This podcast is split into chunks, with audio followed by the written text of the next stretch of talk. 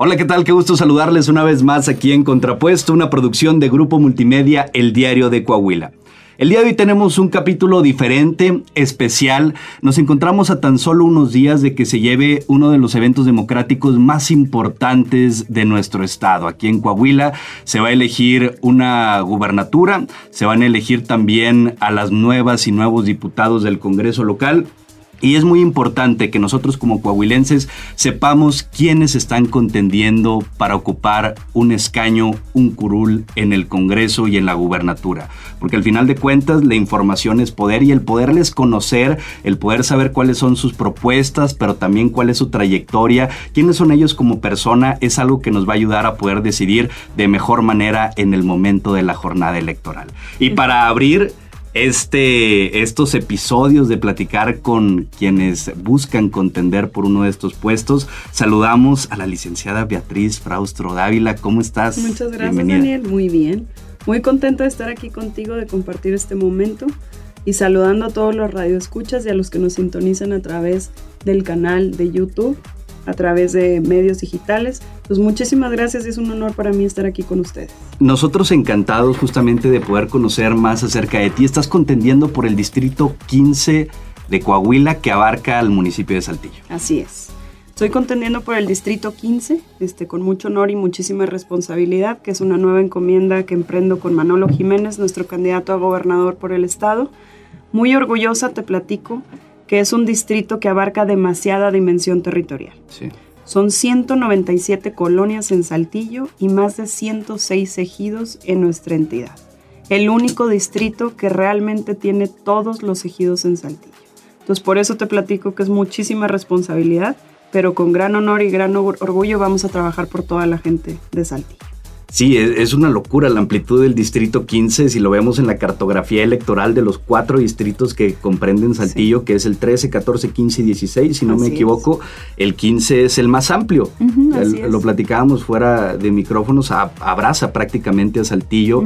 ¿Cómo es el poder hacer este contacto con el área urbana con los problemas y necesidades que tiene, pero también sin descuidar el aspecto rural que es tan amplio. Sí, sí, sí. Pues yo creo que aquí ese es el mayor reto. O sea, la verdad es que como bien lo dices tú, es un distrito que abraza todo Saltillo. ¿Y por qué abraza? Porque a pesar de que tiene los cinco cañones, que son los cinco cañones ejidales, tiene una dimensión este, territorial que realmente es de norte a sur en todo Saltillo. Entonces, ¿cuál es el mayor desafío? Realmente abarcar como si fuera un distrito, pero que al mismo tiempo tiene un desarrollo como completamente municipal. Las gestiones y peticiones van desde las necesidades más extrañas o las necesidades primordiales, como es el tema del agua, que es con todo el tema de los ejidos, que ahorita es bastante el tema, caminos y terracerías, pero regresando a la ciudad, pues todo tipo de, de situaciones o de gestiones que se nos presentan en el día a día. La ciudad está muy bien, Manolo nos dejó una buena ciudad. El alcalde en turno trabaja muy bien por la ciudad, pero también tenemos que contemplar que esto va creciendo y que diario a diario la población se va sumando más. Entonces las necesidades siguen estando este, de momento o en todo momento más bien presentes y tenemos que hacer frente para todo ello. Entonces, ¿qué es lo que estamos haciendo?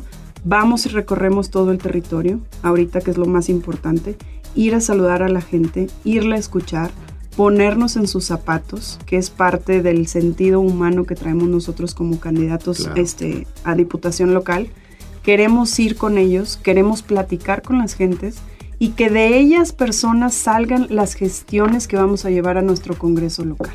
Queremos que muchas de las propuestas que se están trabajando y que muchos de los proyectos que vamos a impulsar con nuestro candidato a gobernador Manuel Jiménez salgan de la necesidad de las personas para así poder enfocar los programas y los proyectos en necesidades que realmente tenga la población que es un tema importantísimo porque muchas veces hay políticos que arman su agenda sin escuchar lo que la población necesita y muchas veces llegan y proponen cosas que no es eh, lo que la gente está pidiendo. Entonces es importante el poderles escuchar, pero también, eh, Beatriz, un problema que surge mucho entre la ciudadanía con los políticos es que se dice que durante campañas, si todos bien padre, en territorio, en campo, ganándose el voto, el toca-toca, los desayunos, las comidas, está eh, fraternidad con la ciudadanía, pero que una vez que llegan a los escaños se olvidan de la gente.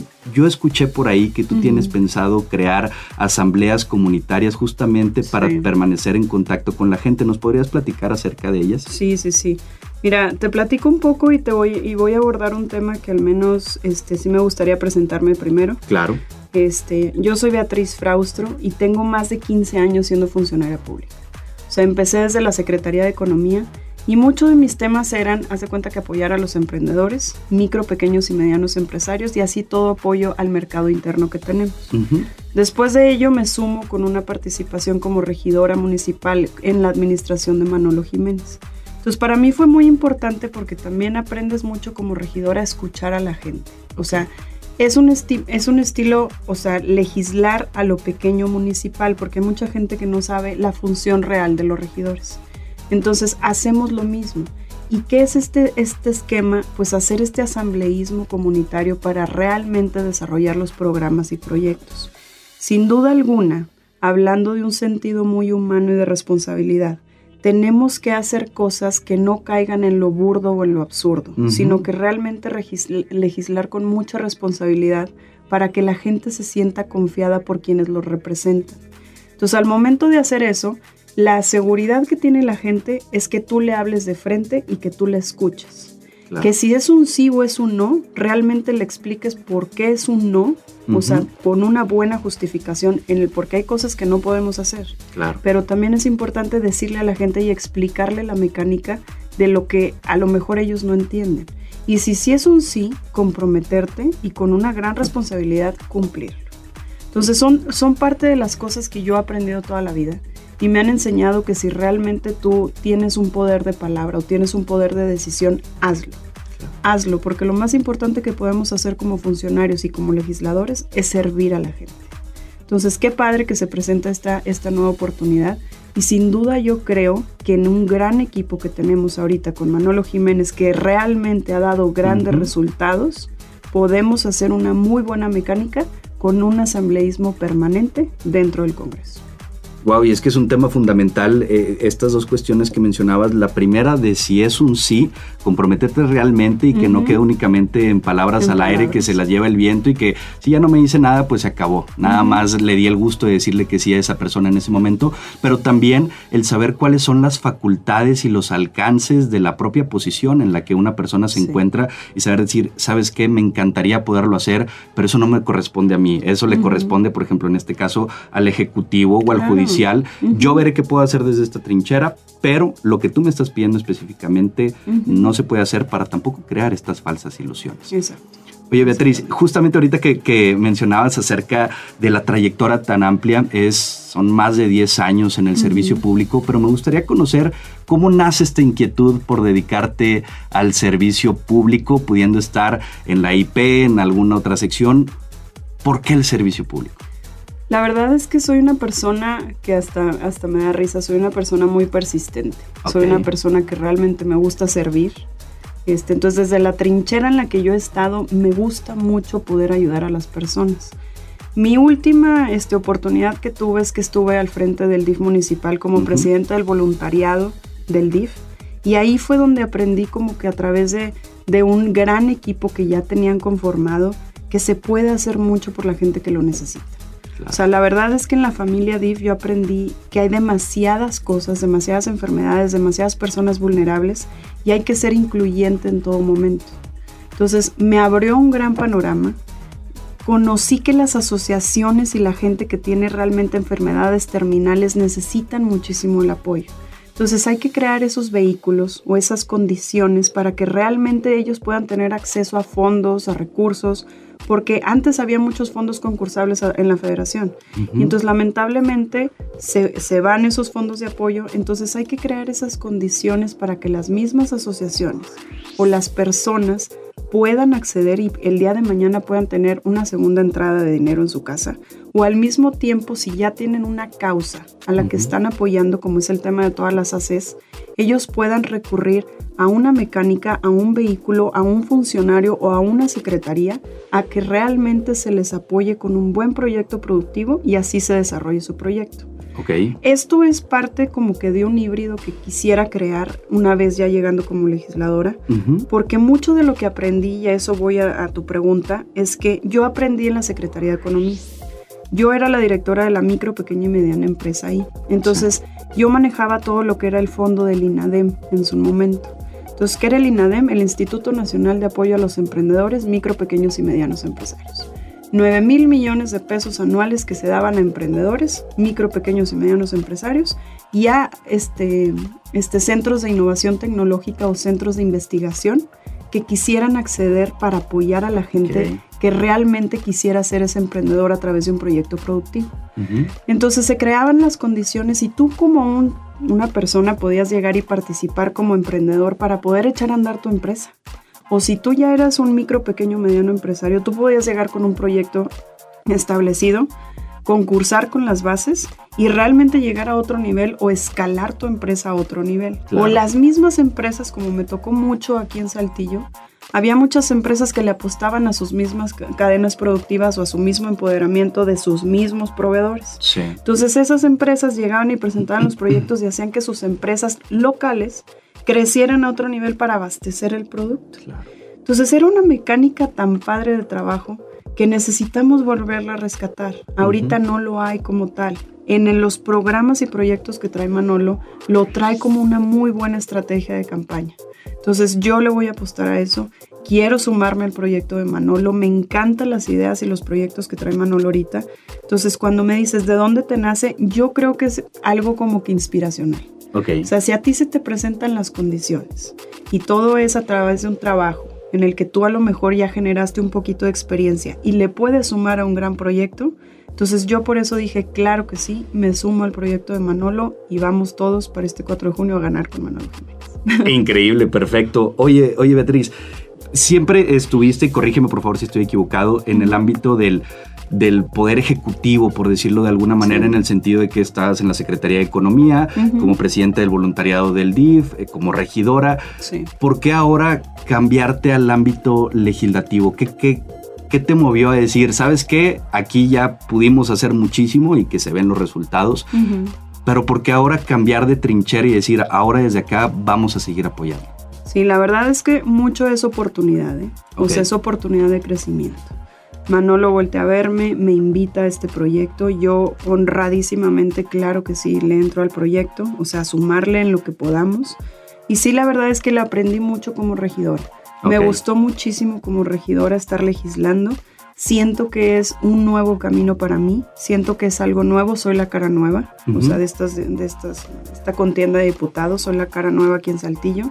Entonces, la verdad es un reto como persona pero como crecimiento profesional, la verdad es, que es una gran oportunidad. Entonces creo en el equipo, creo en lo que trae Manolo Jiménez, entonces con muchísimo orgullo, con muchísima responsabilidad voy a trabajar por el distrito.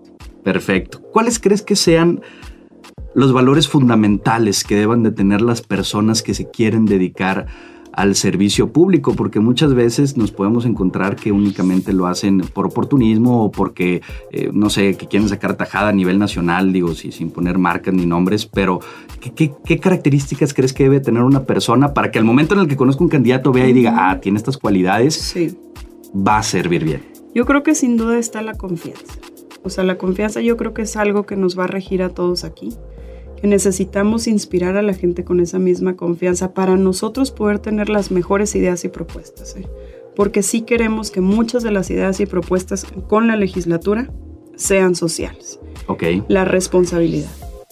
La responsabilidad sin duda alguna. Hay que ser nosotros personas que nos pongamos en los zapatos de las demás personas para así crear realmente leyes que apoyen al beneficio social y no al bien particular que tú como abogado me lo puedes decir mejor que nadie.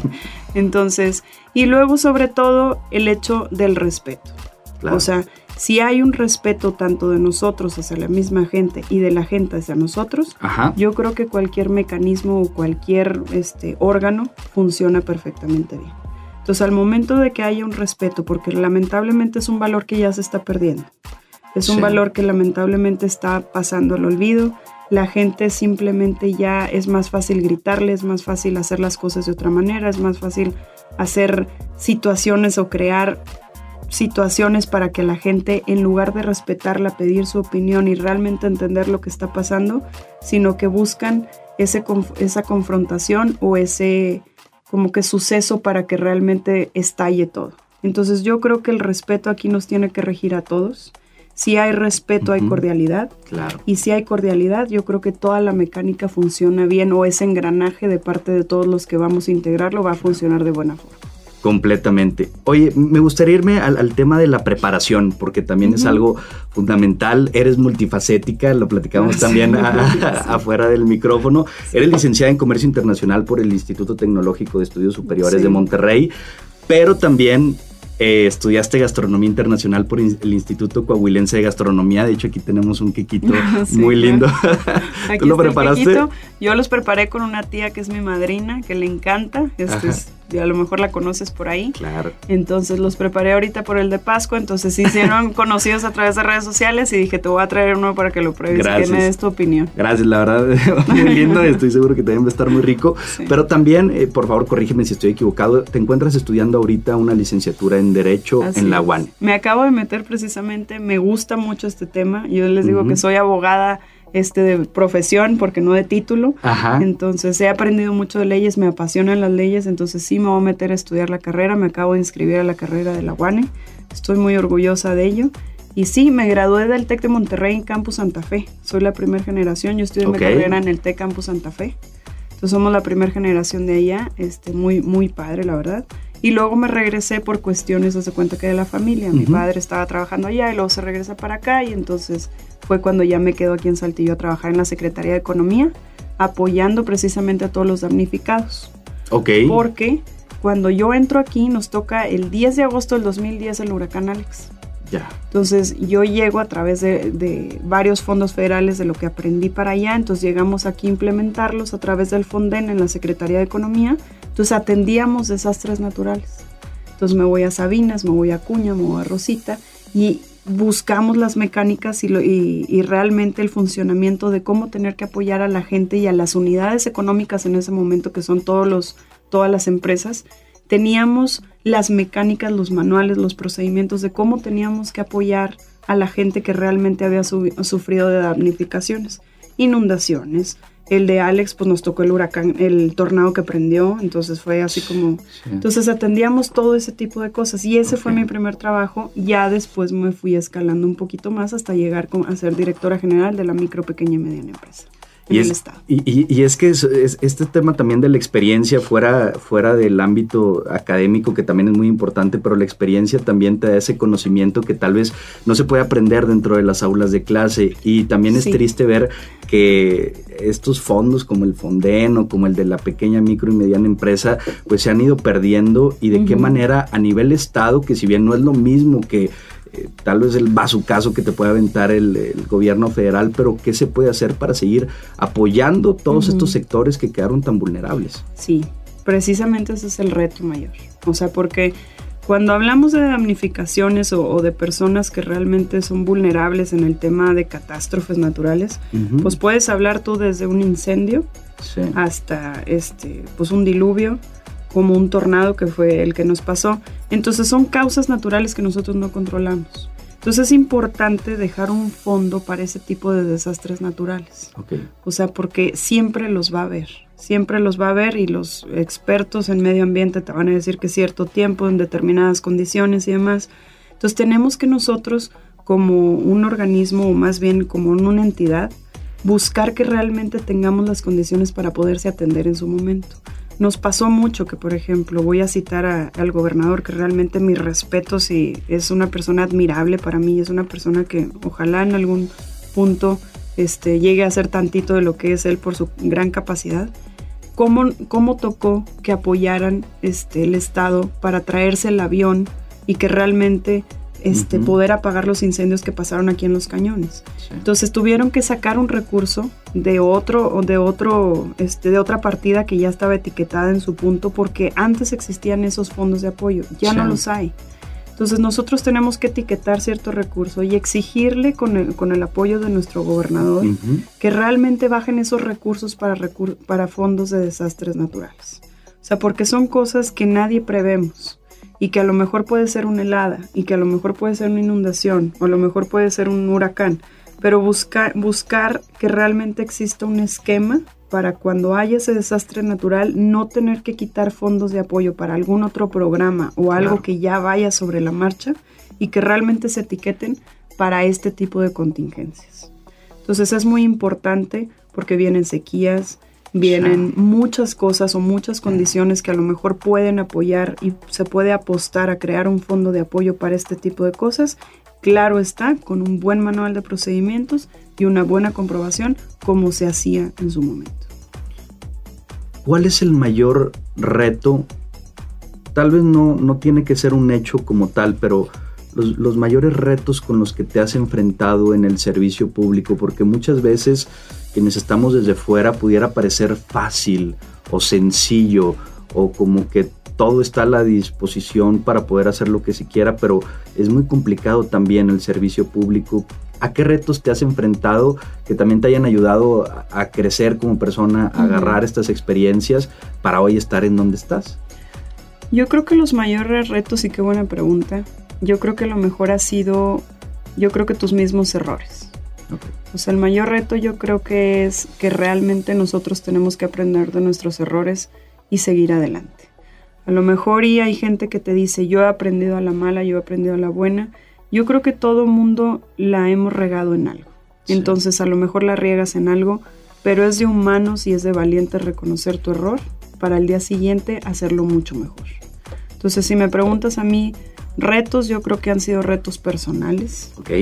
Como persona, a decir, supérate cada vez más, busca crecer, que si te dan miedos, pues supéralos y por el otro lado, si me dices un poquito social, yo creo que sería como que al criterio de la gente. Me gusta mucho escuchar a la gente, pero también es un gran reto abrirle la puerta a tanta gente y escuchar tantas opiniones y luego quererlas a todas como que darles ese, ese gusto por las cosas. Entonces, tienes que también saber que no a todo mundo le vas a dar gusto. O sea, no a todo mundo va a estar contento a lo mejor con tu opinión y con tu trabajo. Pero tú, ese tipo de personas o ese tipo de problemas los tienes que afrontar, tienes que aprender de ellos y hay que buscar cómo salir bien de todos ese tipo de cosas. Perfecto. Beatriz, ¿cómo equilibras el ámbito eh, familiar o personal con la chamba, porque, porque digo, el, eh, en, donde has estado requiere de muchísimo tiempo, de energía, absorbe bastante. ¿Cómo lo puedes equilibrar? Digo, tienes a tu pequeñito de cinco años. cinco años, tiene Josué, mi niño, así es. del pequeño Josué. Eh, ¿Cómo le haces para poder llevar estas dos partes? ¿Cómo te organizas? Mira, yo creo que como mujer es, es un gran reto, ¿eh? O sea, porque sí, pues si quieres crecer en este ámbito profesional, pues hay que sacrificar ciertas cosas. Yo lo que hago mucho es que pues sí tengo el gran apoyo de mi marido, o sea que sí está presente conmigo y al mismo tiempo lo que intento hacer es traerme a mi hijo a muchas de las actividades. Okay. Lo van a ver muy seguido. Yo soy una persona que lo traigo para todos lados. Lo hago partícipe de actividades. Ahí va conmigo y toca puertas. Ahí va conmigo y entrega cosas. Ahí va conmigo y está conmigo en todo momento y le gusta. Es un, poquito altruista. De repente es que me dice, mamá, es que hay que ayudar a esta persona. Entonces sí me da cosa porque sí tengo que sacrificar mucho de las cosas que él hace en su momento como niño de 5 años, pero al mismo tiempo yo creo que esto va a ser un gran aprendizaje para toda la familia. Y entonces vamos a crecer mucho como familia. Entonces yo creo que es una etapa, es una etapa muy bonita, pero sí me apoyan lo suficiente. Gracias a Dios están conmigo en todo momento y eso nos va a hacer crecer bastante.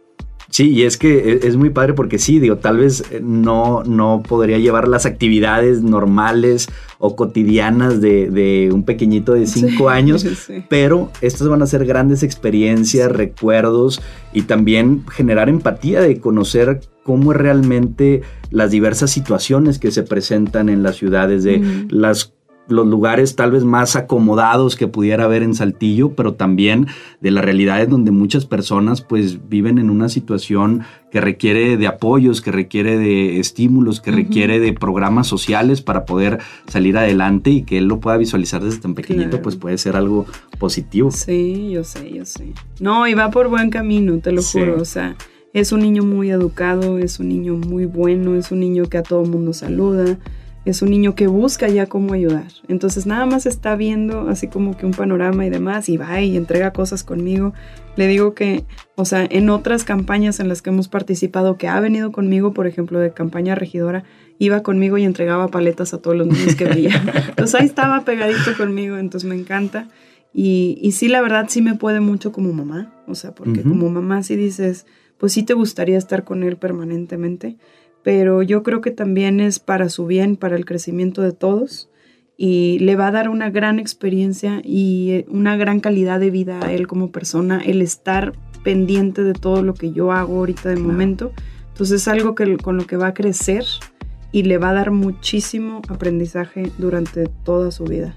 Claro, y qué bonito que también, seguramente sí es, que vea una inspiración en su mamá. O sea, aparte de mamá es de decir, oye, lo que haces conmigo, lo que puedes hacer también por la gente y lo que te motiva a hacer es por, por hacer esto por la gente.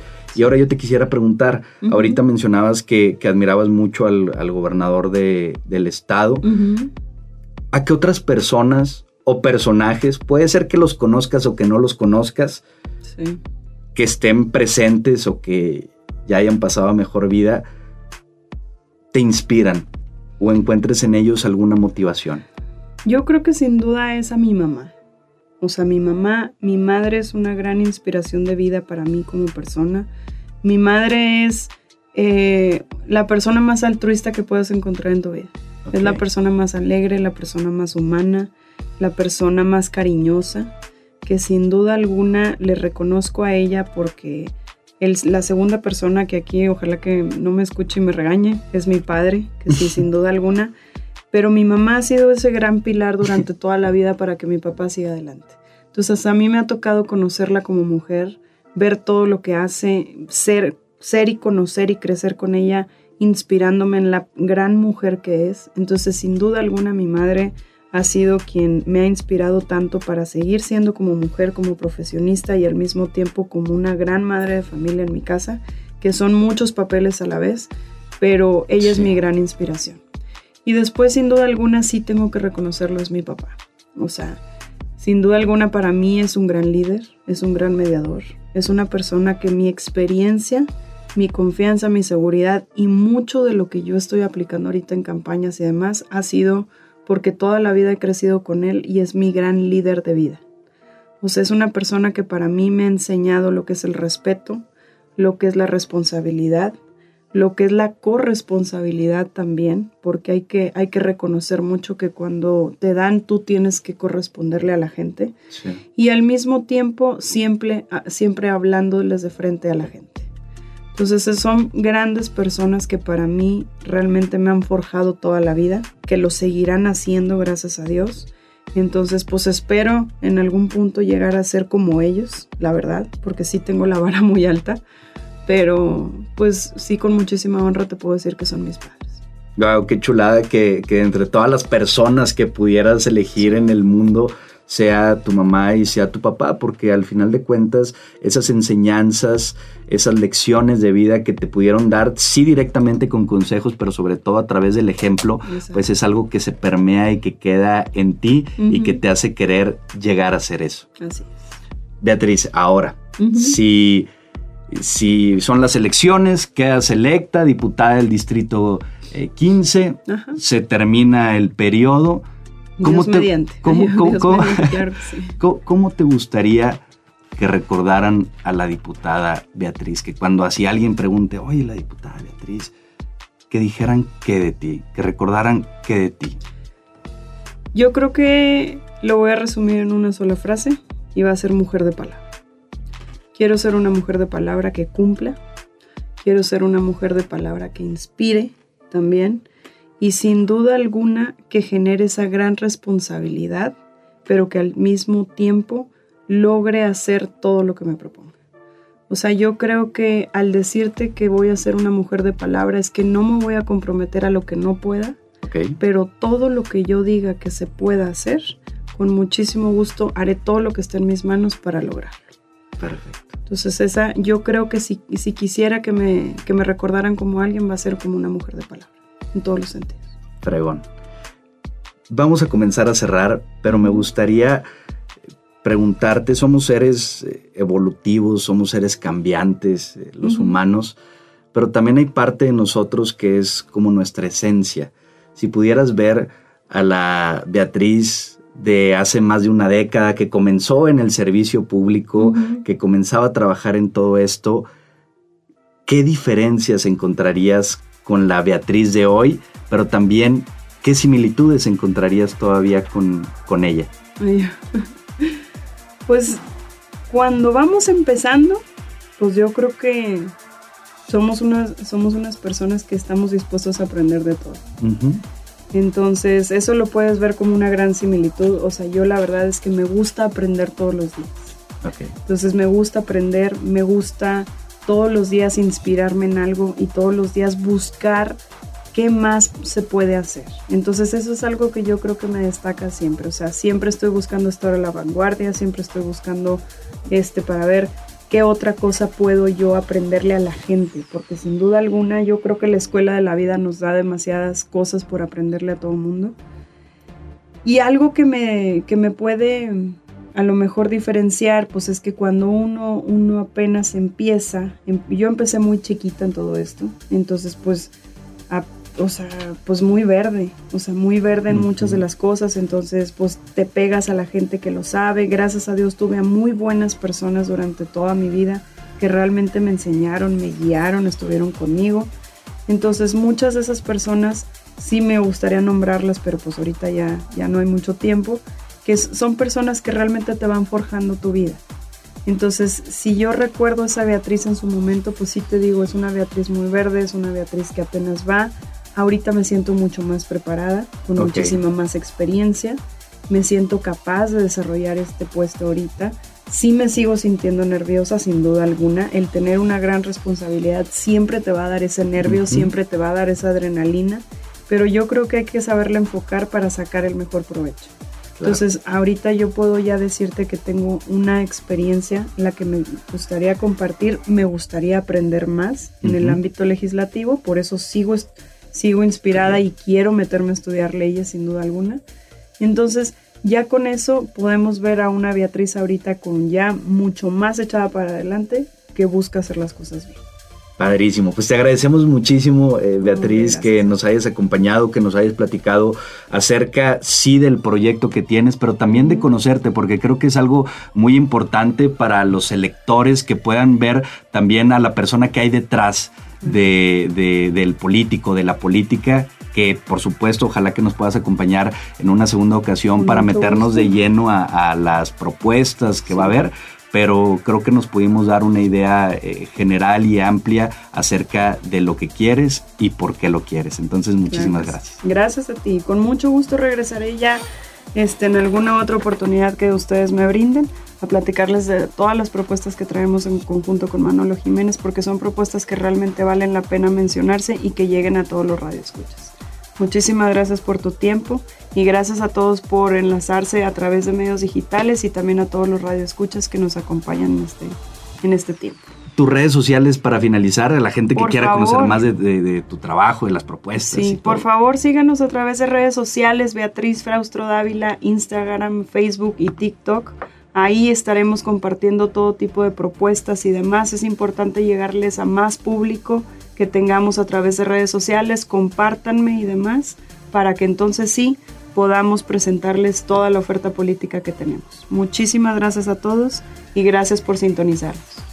Beatriz Fraustro Dávila, muchísimas gracias y gracias a toda la gente que nos estuvo acompañando aquí en Contrapuesto, una producción de Grupo Multimedia, El Diario de Coahuila. Vayan a las redes sociales de Beatriz para que conozcan su propuesta, para que conozcan qué es lo que quiere hacer por el estado de Coahuila y que ustedes estén bien informados. Son decisiones que no se deben de tomar a la ligera y debemos de empaparnos con las propuestas de los candidatos, de las candidatas, para poder conocer qué es lo que queremos para nuestro estado. Muchísimas gracias y gracias a todos ustedes. También en las redes sociales del Diario de Coahuila estamos recibiendo todos sus comentarios. Cuídense mucho, nos vemos, nos escuchamos en la próxima. Muchas gracias, cuídense mucho.